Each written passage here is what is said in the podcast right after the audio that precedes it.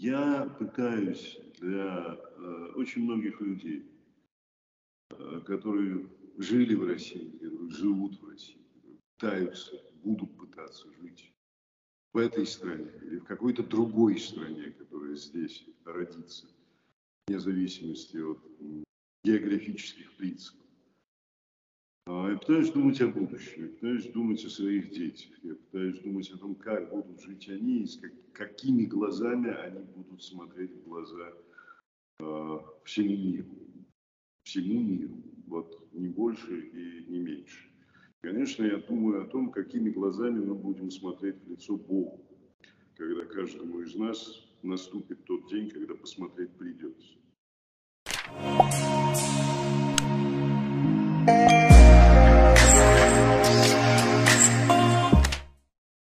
Здравствуйте, отче.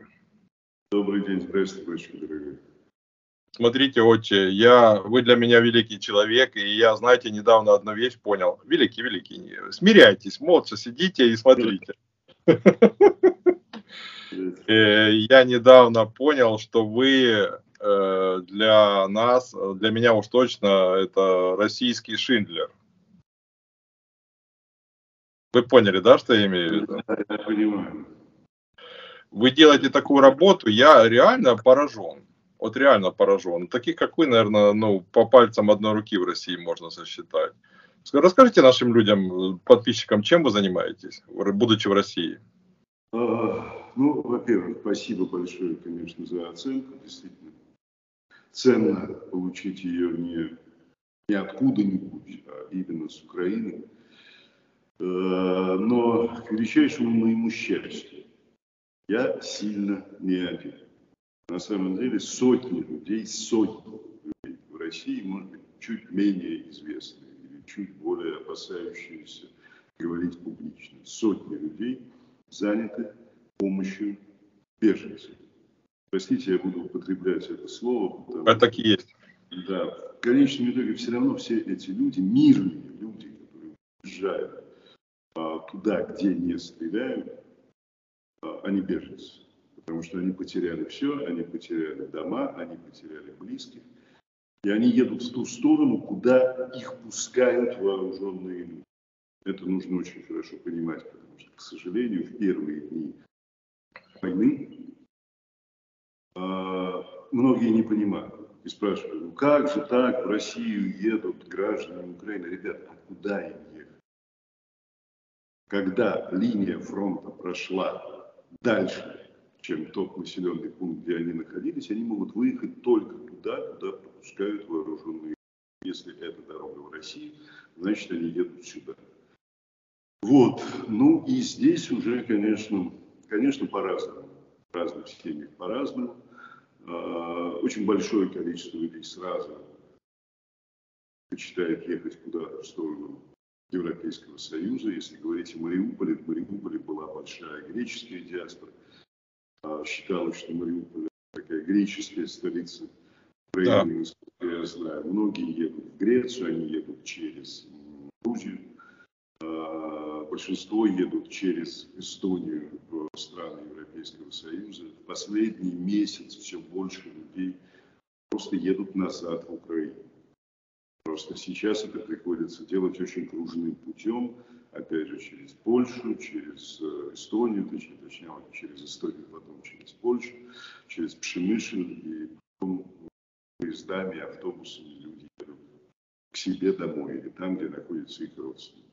Какая-то часть людей, мне сложно сказать какая, потому что, к величайшему сожалению, мы даже немножко спорили с э, Людмилой Леонтьевной Денисовой, когда она называла цифры миллион двести граждан Украины оказалось в России далее.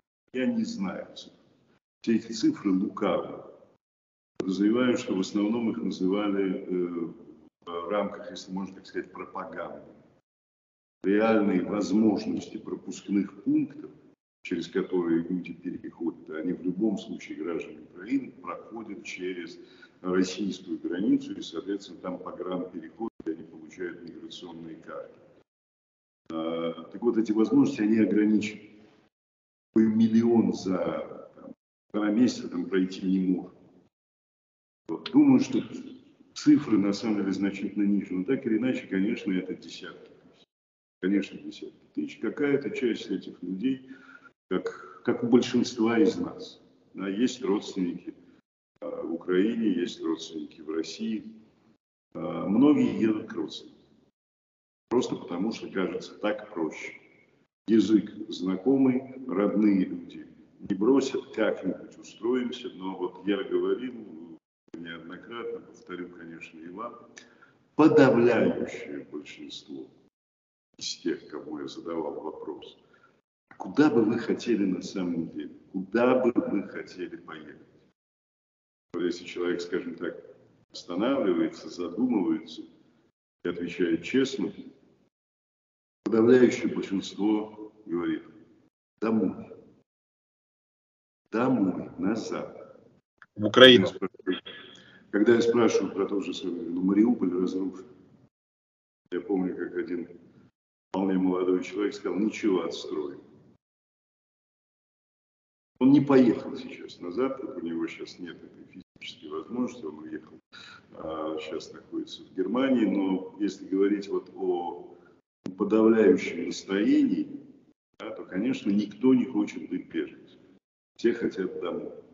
Понимаете, в этом и отличие беженца от иммигранта. Мигрант сознательно делает свой выбор, исходя из своих представлений о том, где лучше и так далее.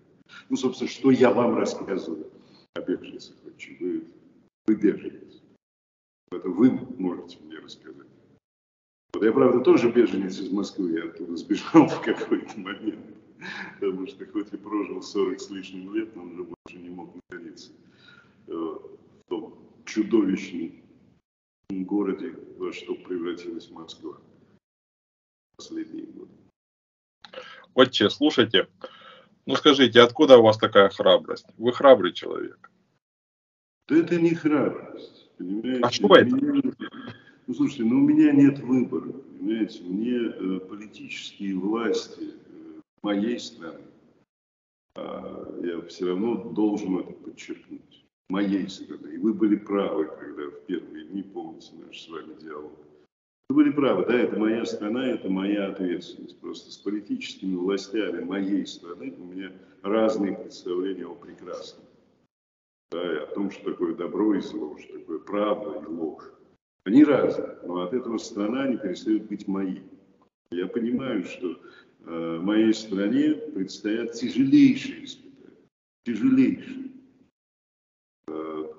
Кому? Людям, в первую очередь. С экономикой это уже все понятно. Пока мы с вами говорим, он уже там Газпром рухнул, произошел уже Сбербанк, э, судя по всему, рушится, ну, акции, по крайней мере. Извините за. Да, мне сложно сказать, как будет развиваться военная составляющая и не перенесутся ли военные действия на территории России. Вообще, кто с кем тут воевать будет судя по тому, все это логика, дьявольская логика стоит за всеми этими событиями, понимаете, ведь мы с вами помним а, этот образ свиного стада. Да? Да. Дьявол, дьявол нацелен на разрушение. Когда он не может уничтожить условного врага, а, он уничтожает носителя. Потому что по большому счету дьяволу все равно, кто будет уничтожен. Враг или носитель. Для него человек, как образ Божий, в любом случае враг. И он его будет уничтожать. Понимаете? Это то, что я боюсь предстоит пережить моей стране. Понимаете? И поэтому мне нельзя бояться. Потому что Господь сказал, что мы это все, э, все пережили. Понимаете, Господь все эти годы, Он рядом, начиная с 14 года, начиная с 13 года. Понимаете, потому что я как-то очень близко воспринимал и события на Майдане, пока он еще был таким абсолютно мирным. Все равно близко воспринимал, потому что что-то там такое рождалось. Очень да. важно. Понимаете? И в 2014 году, когда э, происходили события, собственно говоря, в Бальцево, да, во все вот эти в августе, тоже я как переживал крайне близко и крайне болезненно. Вот я для себя по большому счету принял решение, что я не готов мириться с э, позицией священного начала, как это принято называть, а, Русской Православной Церкви.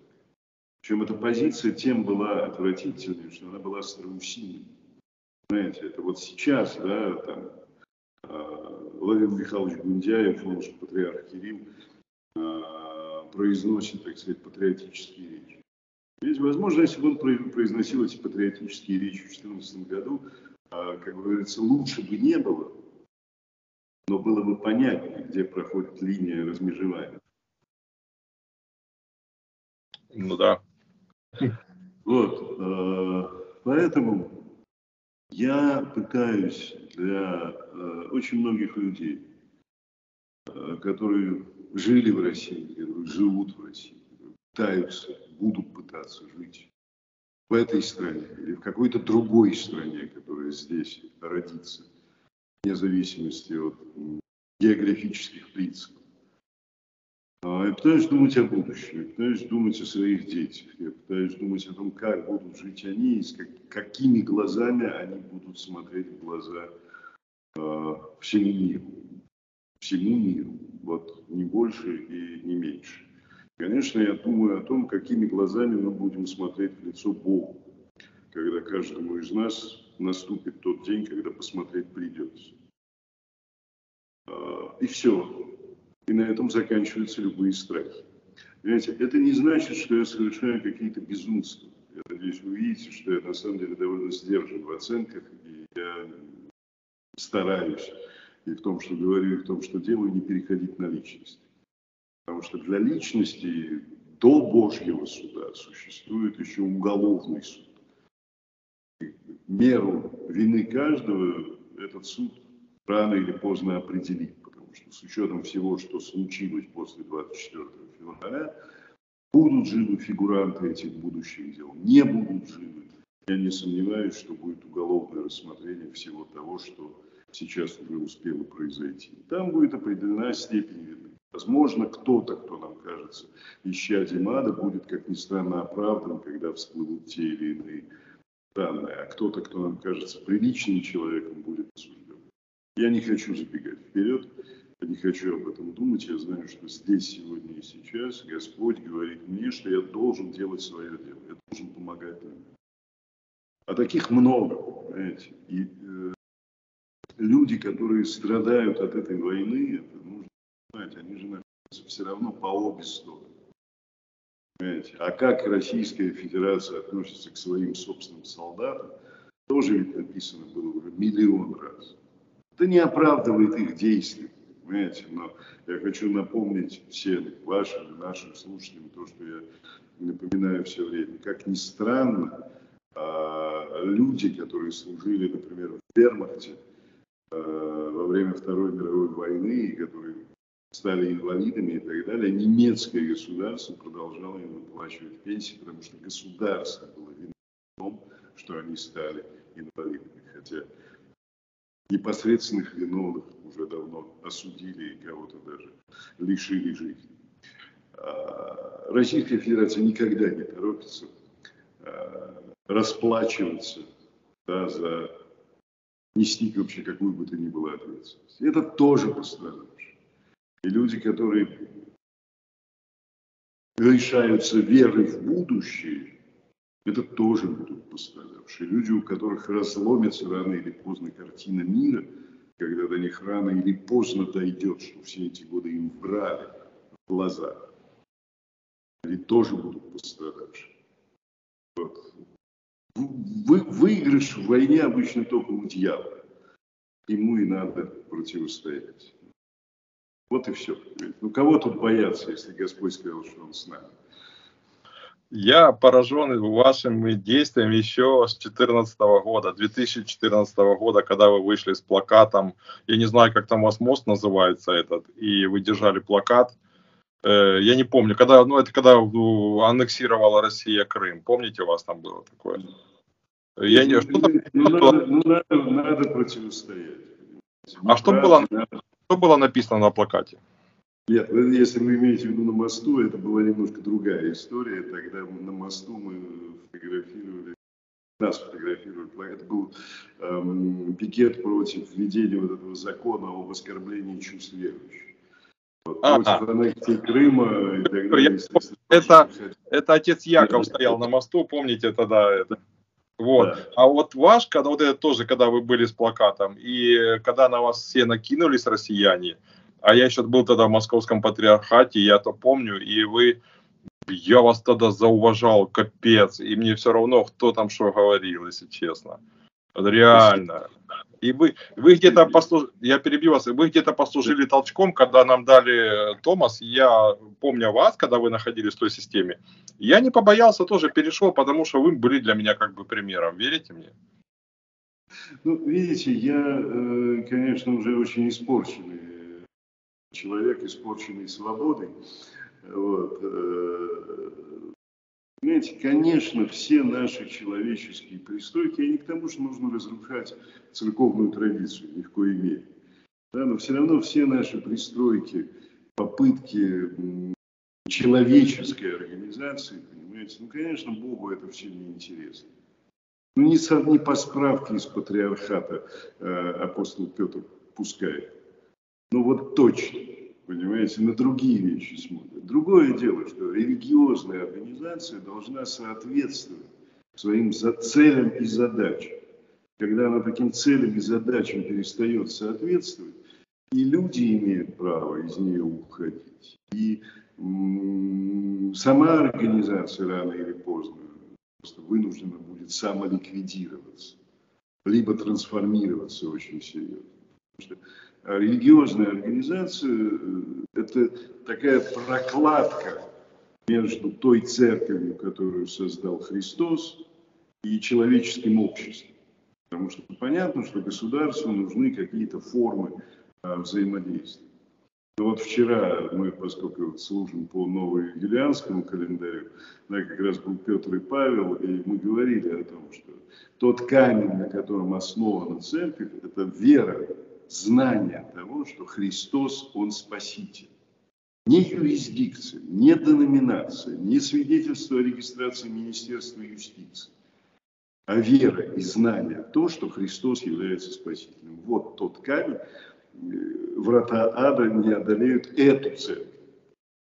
А когда попытка привязать юридическое лицо к Христову обетованию происходит, ну, слушайте, ну, это ну, в лучшем случае наивно, в худшем случае э, манипуляции и вообще шулерство. Понимаете, не так это происходит. И поэтому, конечно, с глубокой печалью я следил за тем, что происходило в Украине. А я имею в виду действия, в частности, той части церкви, да, которая никак не могла выбраться из-под авторитета московского патриархата. Это было крайне печально. Ну, может быть, видите, сейчас какие-то там все-таки телодвижения происходят. Вам виднее, я не хочу их обсуждать. Со стороны, так сказать, выглядит одно, изнутри наверняка по-другому. Но мне кажется, есть надежда, что вот от этого имперского наследия украинская церковь рано или поздно освободится. Русской церкви еще огромный путь предстоит. Огромный. Мы еще даже не начинали по нему идти. Вот. Но я уверен, что врата ада не одолеют ее. Видите, вообще в России очень плохая ситуация с религиозностью даже внешне, все время об этом. Единицы процентов, видите, единицы, а, даже формально исполняют эм, как бы некие религиозные обряды. Три с половиной, четыре процента – это все то количество, которое приходит на Пасху уличислить. Ну, о чем мы говорим? Это, это, это просто атеизм обыкновенный. Ну, о чем мы говорим? Страна победившего атеизма, э, замешанная на э, разнообразных э, таких полуоккультных, полуязыческих практиках, понимаете, никакого отношения это к христианству не имеет. Христианство, даже то христианство московского патриархата, о котором все говорят, это единицы, если брать э, с ума. Понимаете? А уж людей, которые действительно готовы жизни что-то вот такое действовать и противостоять, ну это просто вот, абсолютно апостольские времена сейчас, понимаете? Да. В огромной, в огромной империи. Вот э, это, с другой стороны, совершенно потрясающий, я бы сказал, горизонт возможностей. Я думаю, что с точки зрения Бога, вот, э, это вот то самое э, ядро бури, где э, Бог тоже находится. Вот как, как ни парадоксально. Да? да, я согласен с вами. Я согласен. Спасибо. Спасибо. Спасибо. Это хотел сказать. Мне, мне кажется, мне кажется, патриарх Кирилл просто своими вот этими глупостями после 24 февраля просто похоронил мировое православие, потому что больше процент, ну, как бы, более активная была все-таки русская церковь, и э, все накрылось медным тазом. Как вы? Я, согласен, я согласен, понимаете, я думаю, что как раз много всяких размышлений и соображений, которые пока, может быть, не очень публично, но вызревали, в частности, вот на всяких наших семинарах, которые апостольской православной церковь занималась, может быть, через какое-то время окажется востребованным, да, потому что, видимо, мировому православию, так называемому, да, а, тоже нужно трансформироваться, тоже нужно становиться, актуализироваться. Вот это действительно очень стройная и красивая система древних патриархатов не работает. Вот да. в чем проблема. Вот да. в чем проблема за всей этой архаикой э, сейчас нет жизни. Не значит, что не, не появится, но Господь захочет, появится. Вот. Но людям тоже нужно. И, э, между прочим, я с глубочайшим уважением и почтением отношусь к э, папе Франциску. Но мы видим, что тоже сегодня слово папы значит много, но, к сожалению, в том числе его миротворческие усилия пока не дали никаких Согласен. Это тоже о многом говорит. Говорит о той роли церкви, которая э, сейчас очень сильно девальвируется. Значит, в первую очередь, церковным людям нужно задумываться о том, что у нас не так. И в мире не так, да, потому что ну, известный принцип. Да, давайте введем уголовное наказание за аборт. А давайте для начала научимся воспитывать своих людей. Да? Давайте научимся принимать любых сирот. Давайте научимся вот этим заниматься.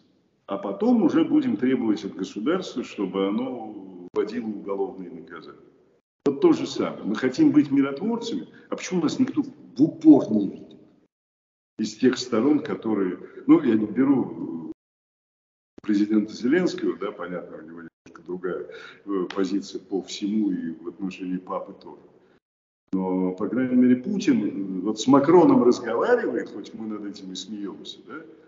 а с папой римским не разговаривает. О, а почему?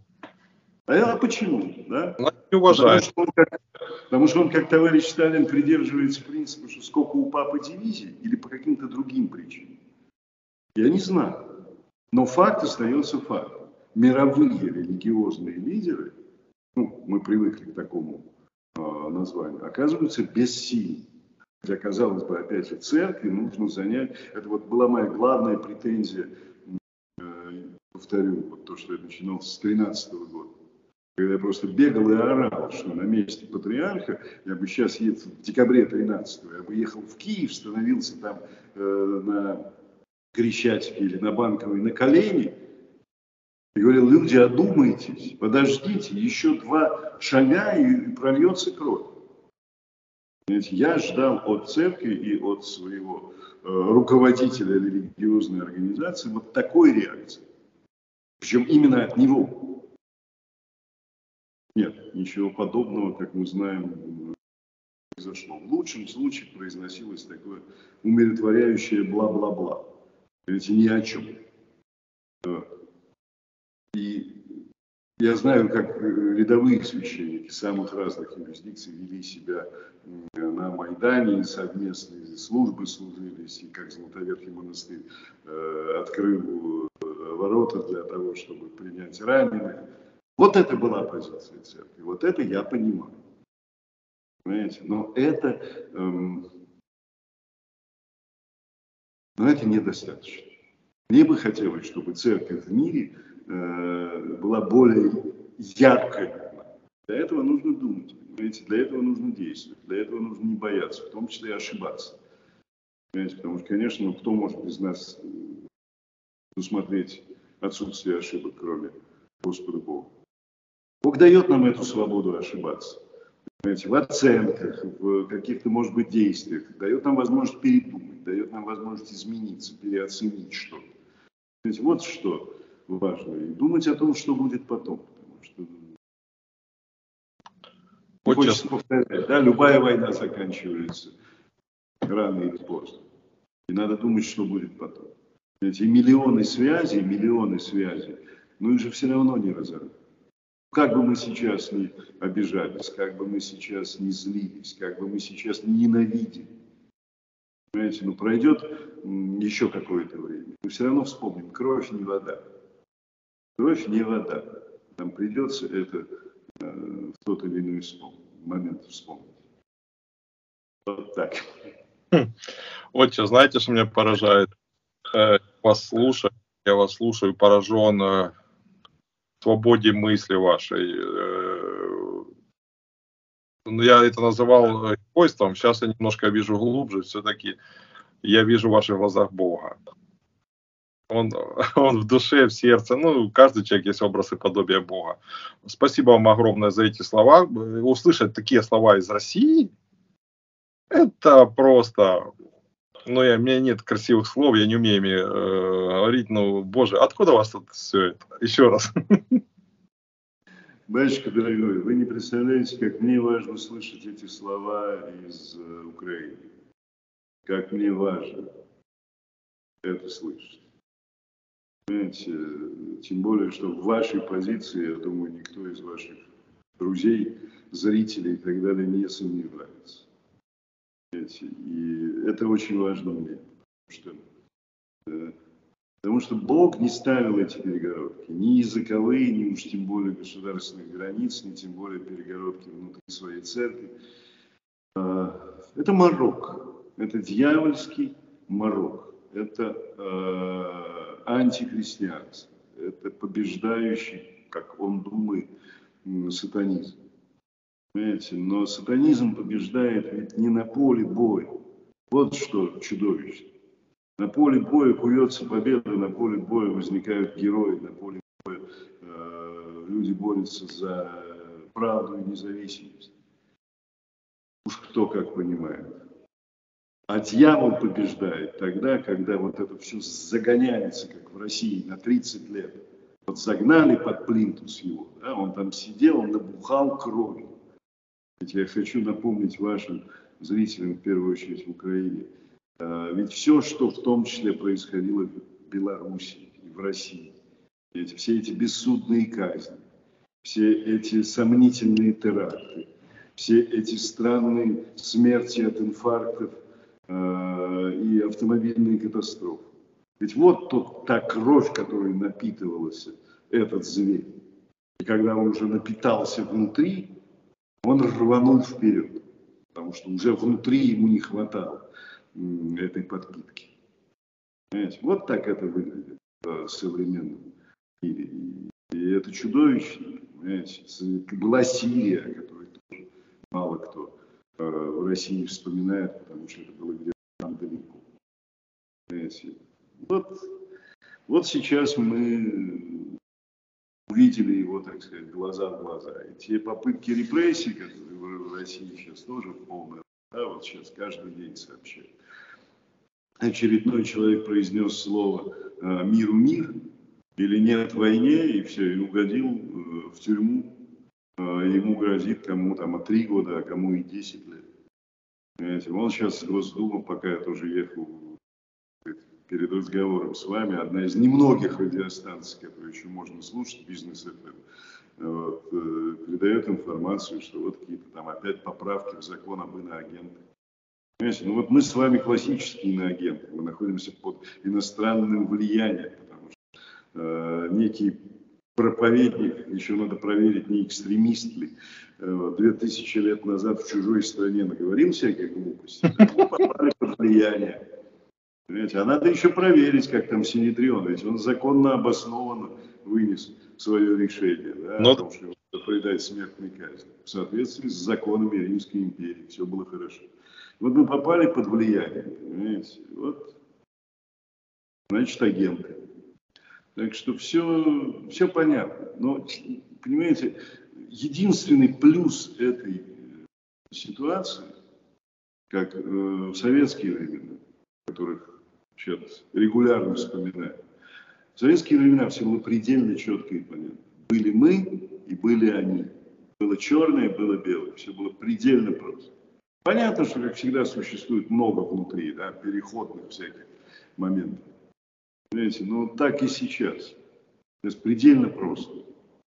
Можно не смотреть на то, каких политических взглядов человек, каких там, э, какую социальную, какой социальной концепции он придерживается. Вообще там националист он э, или интернационалист, понимаете, экуменист или сторонник там, я не знаю, предельной чистоты православия. Это все проще. Человек поддерживает вот этот ужас, человек считает, что все, руководство делает правильно и надо воевать. Ну все. Понимаете, это одна история. Человек отторгает, человек говорит, что вообще-то заповедь «не убий», она выше любого э, представления поли, любого политика. Ну, значит, мы договоримся потом, мы обсудим. И все те самые проблемы, о которых много раз говорили, это долгие годы э, страшные проблемы для русской либеральной, так сказать, политической тусовки было вводить или не вводить визы со странами Средней Азии. Слушайте, ну разберемся, в конце концов, видите, э, для жителей Украины, для граждан Украины тоже правила там в ЕС, а где-то не меняют, понимаете, а Канада вот с одной стороны всех зовет, а правила не меняют что так положено. Так что разберемся мы со всеми визами. Не это сейчас главное. Главное сейчас, чтобы как можно быстрее прекратили стрелять пушки. Понимаете? Как можно быстрее. Это все равно позиция номер раз. Понятно, что э, для Украины невозможно сейчас любой ценой идти на мирный диалог. Это понятно. И вот, ну, я не это сейчас ни в коем случае обсуждаю. Но любое решение по выходу из военного конфликта, оно может быть только политическим. Политики отдают приказ своей армии. Знаете, идти назад, возвращаться в места постоянной дислокации и так далее. Где уже потом и как, и на каких условиях знаете, подписываются мирные договоры, вступаются в альянсы и так далее. В первую очередь должны прекратить говорить Пока этого нет, значит, будем просто продолжать свое дело, хотя тоже надо сказать, извините, я болтаю очень много.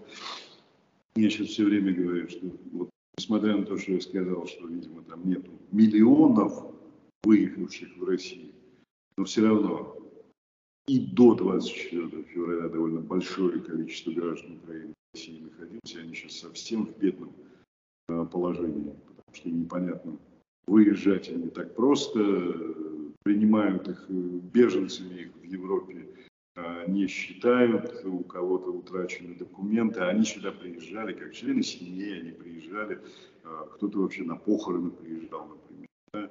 кто-то лечиться приезжал, учиться приезжал, да? ну, ну, та, жизнь такая, вот так она была. Я знаю несколько семей, которые вообще просто транзитом ехали в ту же Европу. Ну, поехали, вот 19 февраля, ну вот, решили и поехали. Да? Кто же знал, что их остановка там где-то в Курске затянется на несколько месяцев.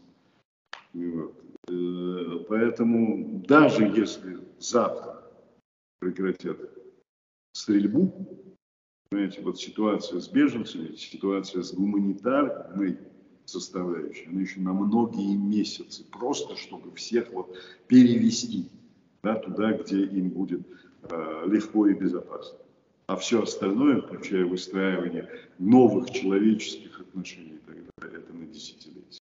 Это на десятилетие, и тут тот самый случай, когда покаяние бездейственное, оно будет ни о чем. Понимаете? Поэтому тут надо будет много усилий приложить. Много усилий приложить к практическим шагам и практическим решениям. Бог даст, поучаствуем как сможем. Спасибо большое за интервью. Спасибо за наших людей, которых вы спасаете. Я говорил в начале и закончу наше интервью опять теми же словами. Вы для меня российский Шиндлер. Спасибо большое. Христос посреди нас. И есть и будет. Аминь. Аминь. С Богом. Богом. Ну все, да, вы останавливаете запись.